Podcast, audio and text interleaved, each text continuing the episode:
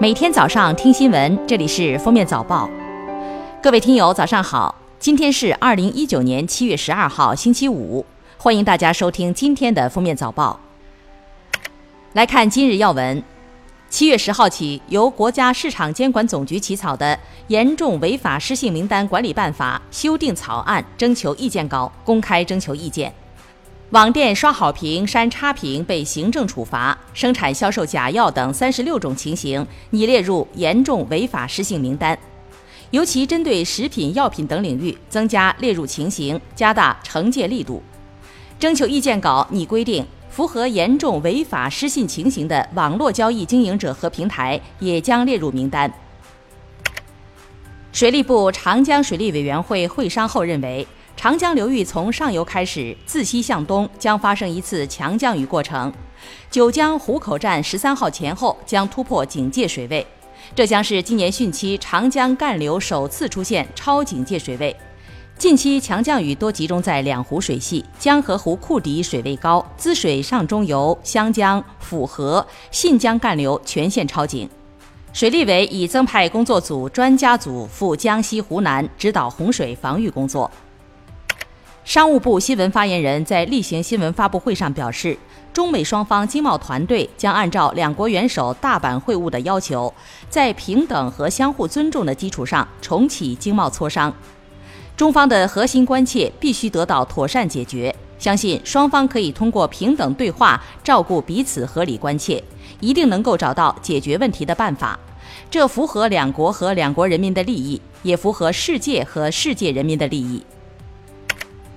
十一号，全国信息安全标准化技术委员会、中国消费者协会、中国互联网协会、中国网络空间安全协会成立 APP 专项治理工作组，对用户数量大、与民众生活密切相关的 APP 隐私政策和个人信息收集使用情况进行评估并通报。其中，中国银行手机银行、我爱我家、春雨医生等十款 APP 因无隐私政策被通报。趣店、探探等二十款 APP 因要求用户一次性同意开启多个可收集个人信息权限，不同意则无法安装使用，被通报。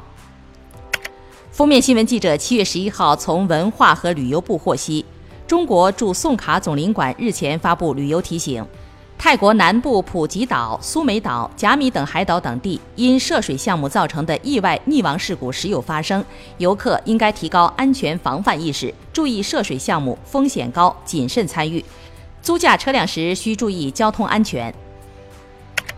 下面是热点事件：七月四号，浙江杭州九岁女童张子欣被家中两个租客带走，未按约定带回孩子。八号凌晨，两位租客在宁波自杀身亡，女童至今下落不明。经调查，女童下落已锁定象山，附近的山上已经搜过了，女孩出事地可能在海中。截至十一号下午，搜救还在继续。警方将对提供有价值线索者最高奖励人民币两万元。二零一九年国际泳联世锦赛今天将开幕，中国游泳队公布了最新的世锦赛参赛名单。孙杨将参加男子两百、四百、八百米自由泳的争夺，不参加一千五百米自由泳的比赛。此前传言缺席世锦赛的傅园慧依然在名单之中，她将参加女子五十米和一百米仰泳的比赛。七月十号，故宫博物院故宫学院院长单霁翔在北京发表主题演讲。我在故宫修文物纪录片走红以后，故宫的文物修复师就成了炙手可热的网红职业。四年来，每年报考到故宫来修文物的年轻人迅速增长。今年招了八十八名新员工，四万多人报名。经过抬高门槛，名牌大学硕士以上才能报名。九号，福建福州一个外国男子骑电动车载一个女子被交警拦下，交警表示载人违规，男子却推搡交警，暴力抗法。该男子系福州某大学国际留学生，经批评教育，该生认识错误并书面悔过，警方已对其交通违法行为依法处罚。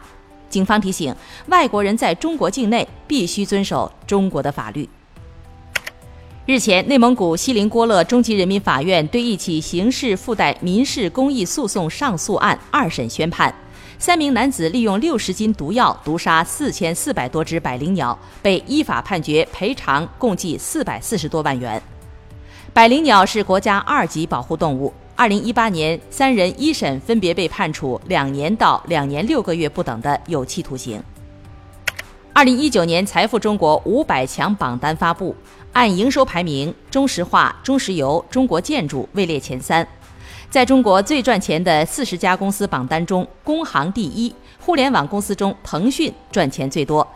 亏损公司榜单中，美团、爱奇艺、中兴居前三。下面来听国际新闻。NBA 夏季联赛北京时间十一号继续在拉斯维加斯进行。中国男篮迎来夏联之旅的第四场战役，面对密尔沃基雄鹿，中国队在下半时崩盘，被对手一举拉开分差，最终以六十七比八十四无缘连胜，并且一胜三负战绩进入排位赛阶段，无缘八强。当地时间七月十号，据外媒报道。中国一商人在莫斯科存钱时遭遇抢劫，损失达到1.4亿卢布，约合1512万元人民币。